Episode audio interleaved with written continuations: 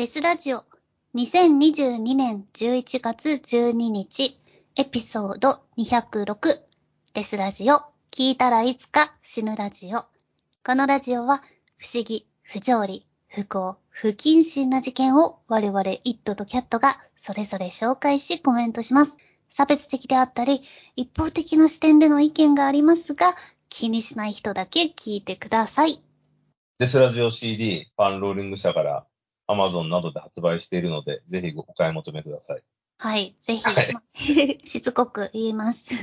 お願いします。毎発売されてるんで。はい、えー今回はですね、ちょっとあのーキャットさんは、えーハロウィンはどうしてました ?10 月31日。あー、ガングロギャルやりました。一応ハロウィンには参加したってことですね。ちょっとだけね。はい。これね、あの、もうハロウィン全然何もやってないんですけど、うん。10年ぐらいに、うん。知り合いたちと一緒にハロウィン発行したんですね。うん。唯一ハロウィンパーティーっていうか、ハロウィンの仮装して街を練り歩いたんですね。うん。で、あの、俺はあの、エレファントマンの格好をしたんですよ。あかぶって？そうそう白い布をかぶっうて、ん。ハッチングじゃないけどさ、なんなんかこう変薄くて、つばのある帽子かぶって、うんうん。黒いマントみたいなの着て、はいはい。あっという間にジョン・メリックの出来上がりなんですけど、エレファントマンになって、うろうろして、六本木とか渋谷とかを練り歩いたんですけど、うん。もうその当時でね、うん六本。木はまだいいんだけど、渋谷はもう大変だったんですよ。うん。全然行けない。そうんうん。そう。だ。さ、人がずっとうろうろしてるから、お店も入れないんだよね。うん。入ることも出ることもできないみたいになっちゃってて、はい。ほんとしてたんですよ。それで2年やって、2年とも変わらずそういう感じだったから、もう諦めたのと飽きたから、やんのやめちゃったんですけど、まあまあ本当にね、死ぬんじゃねえかってやっぱ思ったんですよ。ぎゅうぎゅうになって。こんなところでさ、もしあの、火事とか起こったら逃げれないから、うん。だなと思ったら、本当にね、今年とんでもない事件がんで、それを紹介したいと思います。韓国ですよね。そうです。未だに信じられないです。えはい。テウォン群衆事故事件っていうやつですね。うん。2022年10月29日の夜に大韓民国の首都ソウル特別区の繁華街、えーイテウォンでハロウィン時期の混雑の中で発生した群衆雪崩による事故。現時点で157人の死亡が確認されているというちょっとセウォル号事故ってあったじゃないですか。船が沈没した事故。あれに次ぐ大事故ですね。負傷者が一応197人って書いてありますね。死者が157人。だから350人以上うん。死傷者が出たっていう、ちょっとね、イメージできないんですよね、これね。もう、死んで大きかったっていう。だから最初に今、俺が語った渋谷の大群衆の事故があったら怖いっていうイメージで、ちょっと俺は感じましたね。うん、そうですね。なんか私もその事件見たときは、たまに小さいライブハウスでさ、メタル見に行って、最前列行くんですけど、そしたら前にこう鉄のバーがあるじゃないですか。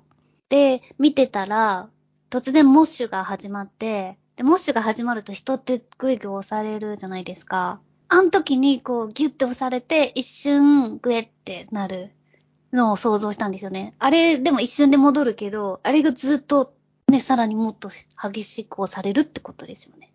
そうですね。将棋倒しのように人間が前に潰れていくって感じだから、えー4、5人が自分の上に乗っかるイメージだよね。うん。真上に。だからその重さで呼吸困難になって窒息死するとかだよね。え、だって、イートさん、満員電車とかも乗ったことありますか？そういう状況はあります？ありますね。うん。ただ、あれって、満員電車でしんどくても、自分の体をコントロールすることは可能なんだよね。うん。移動はできる。移動っていうか、きつーってなってても、体の位置を変えることはできるじゃん？できる。あと、ちょっと肘でこう押し、押したりとかもできる。だけど、将棋倒し状態に人が上に乗っかってくる。例えば電車だったら急ブレーキ、ものすごい事故で急ブレーキうん。ぶっ飛んで潰れる状態だよね。それになるっていうことだよね。うん。自分の上に何かかってきちゃうから、呼吸を確保できる場所がなくて死ぬっていう、胸が圧迫される。うん。そういう感じかなっていうふうにイメージしてたんですけど、でもやっぱりイメージしづらいよね。ねえ。なんか何人人がこう上に乗るっていうことは、もう何トン何トンとかやってませんでした、そうそう、でも多分何トンのイメージですよ。うん、の圧がかかる。で、そんなのって絶対無理だよね。こう、立ったまま亡くなった人もいたっていうことだけど、あれはそうやってじゃあギュッて押された時に、まあ物理的に肺がヒュッて小さくなって、こう、はーってもう一回膨らますってことができないってことですよね。息がこですね。もしくはもう肋骨とかも折れちゃってるかもね。う。うん。耐えられる。やっぱ女性が多かった。小さい小柄な人が多かったってことですよね。そうですね。多分、この、えっと、半分、えー150人死亡で、197人重症とかだから、男性は重症とかかもしれないね。体力があるから。さっき言ったみたいに肘を立てて呼吸を確保するうん。なのかもしれないよね。それでも耐えられないで、っていうことだもんね。呼吸不足するっていううんうん。感じかもしれない。そうだ。はい。えーまず、事故の背景から、ね、ウィキペディア調べるんですけど、イテウォンって行ったことあります？ない。韓国の六本木って聞いた。ね、俺も一応韓国行ったことあるんですけど、ソウルとプサンに両方とも、うん。ロンドンとかばっか行ってたから、そのイテウォンって多分行ってないんですよね。うん。だだから、もし行ってれば、イメージを語れるんですけど、この写真だけ見るとさ、なんか変なこう、スペイン坂みたいなさ、そうそう、ほんと渋谷のスペイン坂っぽい。なだらかなね、ね、ライブハウスの前のね、なだらかな下りで、狭い。そう、これででも死ぬんだっていうね、感じだああ、信じられない、本当に。まあちょっとね、思ってる以上にぎゅうぎゅうだったんですよね。うん。あのみんながワイワイはしゃいでて。それでまああの、イテウォンはナイトクラブやバーなどが立ち並ぶ韓国屈指の繁華街であり、日本の渋谷と同様にハロウィンの時期に仮装した若者が多く訪れる場所として有名である。でドラマのイテウォンクラスのロケ地であり、ドラマ上でもハロウィンが描かれている。事故当日はハロウィンをよくよく見に控え、また新型コロナウイルス感染症の流行を受けた規制が3年ぶりに解除されたことから、周辺には10万人以上が訪れ、これもすごいんですけど、複数のパーティーが行われていた。うん最寄りのソウル交通公社6号線イテウォン駅では事故当日に下車した客が8万人を超え、前年の2.6倍、コロナ流行以前以前の2017年から19年に比べても約2万人多い状態だった。で、韓国の法令では、大人数イベントの主催者には、安全管理や安全対策計画の提出が義務付けられているが、この日のイテウォンでは、特定の主催者による大規模イベントではなく、各店舗が独自にイベントを開く状況だったため、安全管理を命じるべき民間事業者がいなかった。うん。警察署は事前に予想を超える人が殺到し、事故が起こる可能性があると指摘していたが、警察が作成した事故当日の警備計画には、なぜか反映されず、ソウル市内の他の場所で行われたデモに大量の警官隊を派遣する一方、イテウォンには130人ほどしか派遣していなかった。現地メディアによると、イテウォンを管轄する43区では、ハロウィンする対策会議を開いていたものの、事故を想定した安全管理対策が議論された様子は確認されておらず、区が職員を現場付近に派遣していたものの、人数が足りず十分な対応ができていなかったとしている。また、警備体制についても注意を呼びかける拡声器の警告はあったが、群衆規模に関する制限などはなかったと指摘する意見や、さらにはハロウィンということもあり、多くの人が警察官に仮装して、さらに紛らわしさを証言する声もあり、規制緩和とハロウィンによる大規模な混雑を予見できず、当局による警備体制が不十分であったと指摘しているということですが、それでもさ、こんなに人来るってわかんないよね。うん。きつきつになるなんてさ、これ、うん。思っちゃうよね。うん。でもやっぱりさ、コロナでこの3年間、全然楽しいことができない、集まれないってなってた、その反動ですよね。そうですね。うん。あ、それは間違いない。でもさ、なんかこう、警察がどうしろっていうふうに思っちゃうんで、俺あの渋谷のさ、ハロウィンの時の大混雑見てるから、なんもできないわけよ。うん、わかるよ。私も渋谷と六本木行ったことあるけど、全然動けなかった。そう。何がしたいんだろう、私は、ってそう思った。そうそう。進行方向がさ、あんまりちゃんとしてないから、うん。だよね、両方から来ちゃうんで、人が。あなんかね、もうさ、花火大会みたいな感じで、うんうん。決めして、そこを歩かせるっていう風にしないと俺無理だなと思って。うん、そうだね。一通にしないとダメな。そうそうそうそう。だ一方通行だったら絶対流れるから、うん。トラブルはないんだけど、この事件も多分両方から入っちゃったからじゃん。そうだよね。そう。だって目的がここの、ここがゴールですみたいなのってないから、みんな自由に歩くわけだから。そうなんですよ。ね。で、小さい路地だからどっちからも入ってくるよね。うん。うん。そのためのおしくらまんじゅうですよね。ねちなみにさ、なんかあの、こういう人が大量にいるところで倒れた時に、将棋倒しっていうじゃん。え。うん。それはなんか日本将棋連盟が将棋のイメージを悪くするからやめてくれって言って、あ、そうなんだ。よしってね、なんかちょっと一瞬なくなったんだけど、今普通に使われてるから、なんか、あんまり意見は通じなかったんだね。へえ。将棋連盟の力は弱くちなみに現場は幹線道路に沿うイテウォン駅の一番出口付近からハミルトンホテルの西側を通り、世界料理街の T 字路へと南北につながる幅3.2メートル。小さいですね。長さ小さい。傾斜度10%の狭い坂で、10月29日の事故当時、駅から世界料理街に向かう人と、世界料理街から駅に向かう人とで、人がひしめき合っていた。数千人の人並みがあり、周辺も含めれば数万人が なぜかそこに集まっていたとみられる。うん。約1時間前には周辺は身動きの取れないほどの大混雑となっていた。うん。これはわかります。俺渋谷行ってたから、渋谷の春行ってたから。本当にね。しかも人がいると暑くなるんだよね、熱気でね。うん。本当に不愉快な、不快感がすごいっていう。で、えー目撃者によると、22時15分頃、突然、坂の上の方から、次々と折り重なるように人々が倒れたとみられる。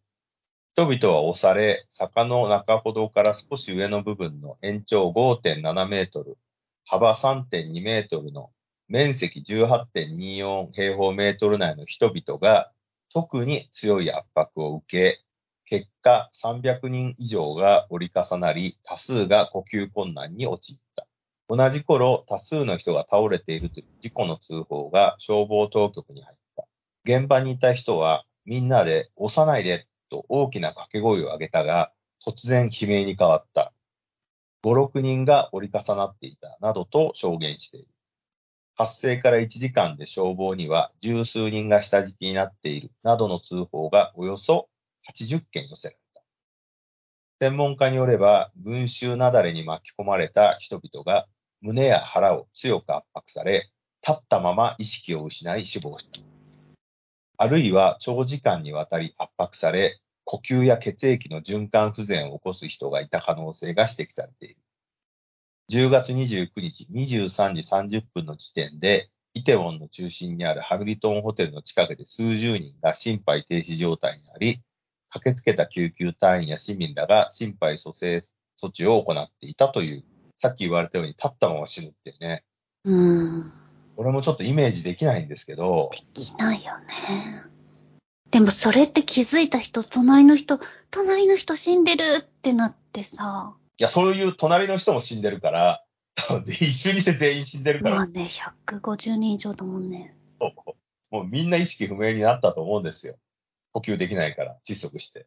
はあ、信じらんない、本当に。だからハミルトンホテルの人は、ホテルの中入ってるから、その人たちは多分見れたわけだよね。ね。前代未聞というか、ね、あの、蘇生してる動画とか見ました？必死にこう、倒れてる人をさ、こうやって、あの、心臓マッサージみたいなのしてるんだけど、なぜかこう、マウストゥマウスの呼吸吹き込みみたいなのやってなかったけど、なんか、胸をこう押してて、で、その時にもずっとさ、なんか、ダンスミュージックが流れてるんだよね、街には。あれがすごい怖かった。ねだからマウスとマウスってあんま意味ないんだって、今って。あ、そうなんだ。やっぱ心臓どかどかマッさサージ。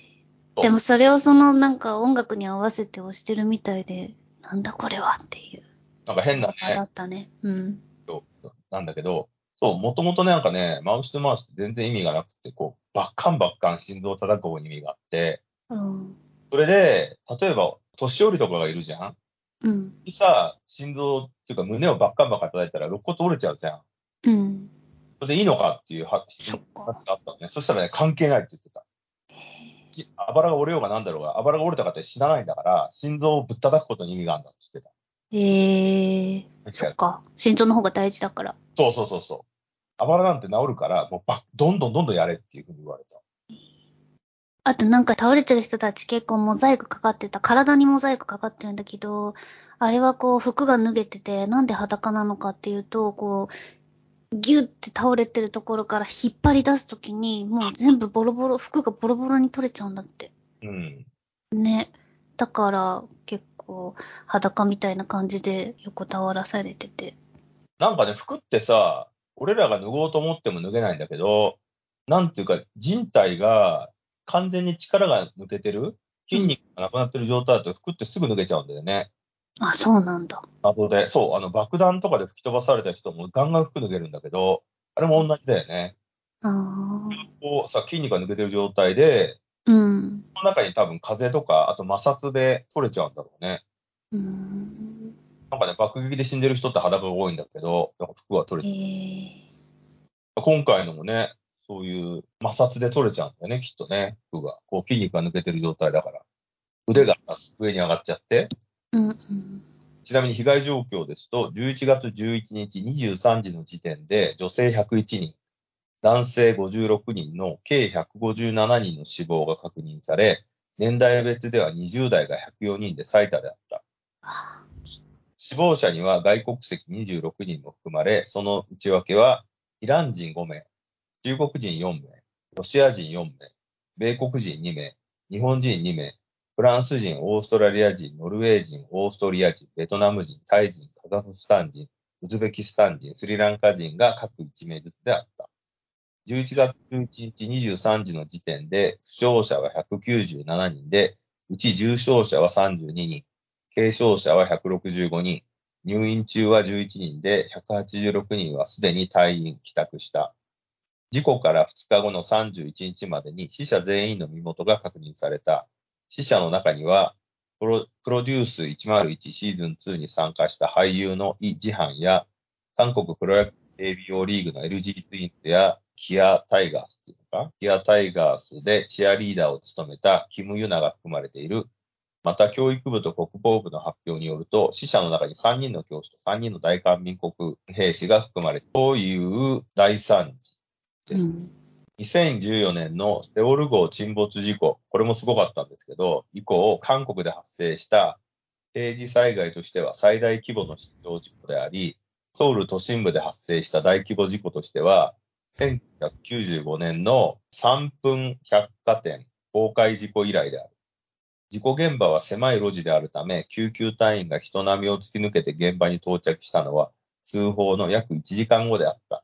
悲惨な事故です。そうですね。これね、確かね、有言飛語っていうのがあって、噂？うん。噂がすごくて、当時の状況について、下り坂が始まる地点で、仮装した誰かが踊り始めて、あの音楽がかかってるからね、うんうん。電話に人が集まったと。うん。現場に有名なインフルエンサーがう現ん。れて人々が集まった。うんうん。すごいんですけど、うさぎのヘアバンドをした男が、押せと叫んだといった目撃情報が報じられた。すごいよね。ここの辺がやっぱね、ちょっと、なんとも言えない感じなんですけど、誰かを悪悪人にしたいっていうのがやっぱあるんだよね。うん。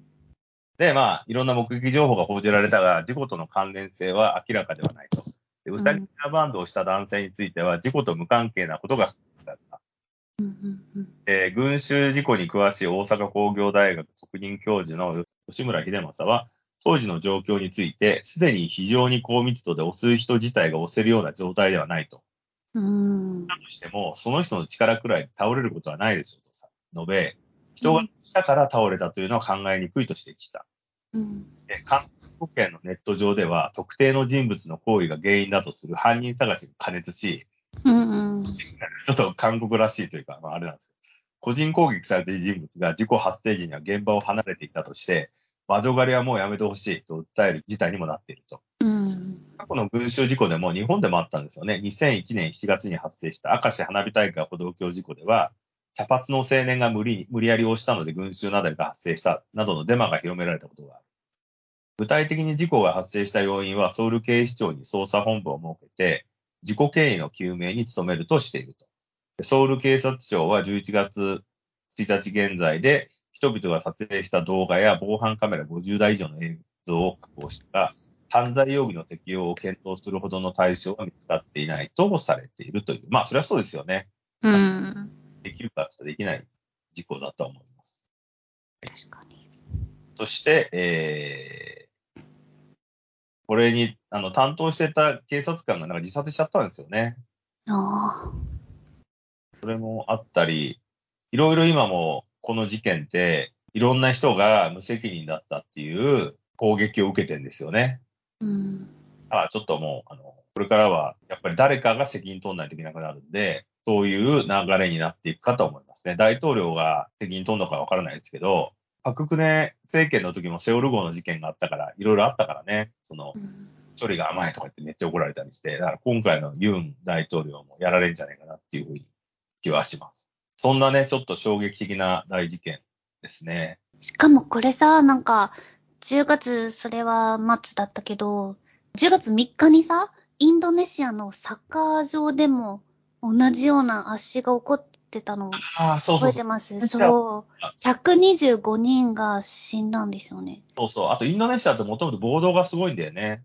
うん。まあ、俺はサッカーで暴動だね、そうだね。なんか負けたチームとかが暴れ出して、そうそうそう。警察が介入して、それを避けるために、みんなが逃げ惑った結果、125人死んで、これでえーってなってたとこに、え、また韓国でえーってなって、で、またその後11月1日にインドでさ、橋が壊れて、137人死んでるんだよね。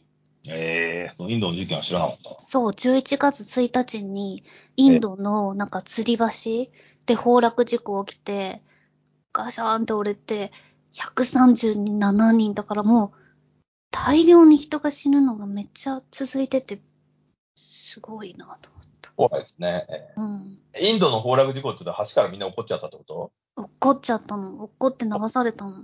おっかねえな、超怖いよ。しかもなんかその事故からね、数日後だったから。ああ、確かに。じゃあ世界で人死にまくってる。あだからコロナがなくなったから、みんなはね、ちょっそう、とお祭りお祭りだったの。うん。動物らしいよね、なんかね。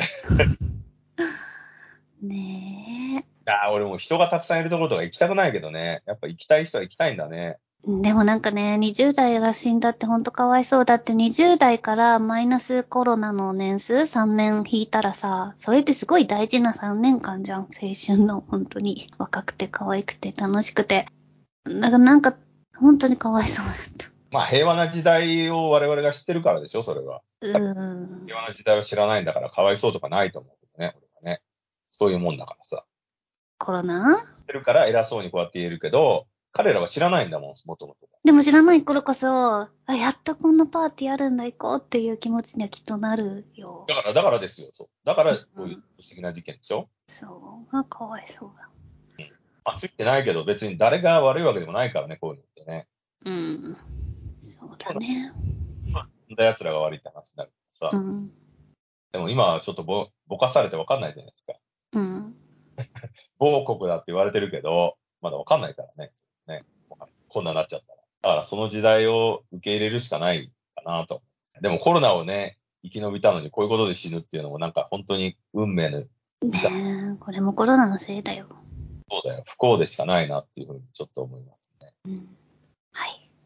で、これから多分こういう事件が続々と、今、キャットさんが言われたみたいに起こるんじゃないかなっていうのを俺ちょっと締め、締めに言いたかったんですね。あだってさ、またコロナがひどくなってパーティーできなくなっちゃうかもしれないでしょ？あ。うはいん。これから来るって言われてるから、だったら、緩和してる時に当然こうなるに決まってんじゃん。うん。もうみんなでパーティーで東京ドーム6万人入ろうぜとかさ、うん。そういう感じになって、こういう大量死、レミングスがさ、なんか大量に出ると海に飛び込んで自殺して平均値を保つみたいな、そういう感じになるのかなっていう、ちょっと恐怖感はありますよね。だからちょっと人がたくさんいるところには、俺個人としてはもう行かないようにしようって考えちゃいましたね。止められないこの群衆心理っていうかさ、これ多分日本でも起こるんじゃないかなっていう気はしますね。そうだね。うん。気をつけて死なないようにしましょう。ちょっと離れてね、距離をとって、はい。いつでもこう言ったら逃げれるっていうえね、そこを確保して。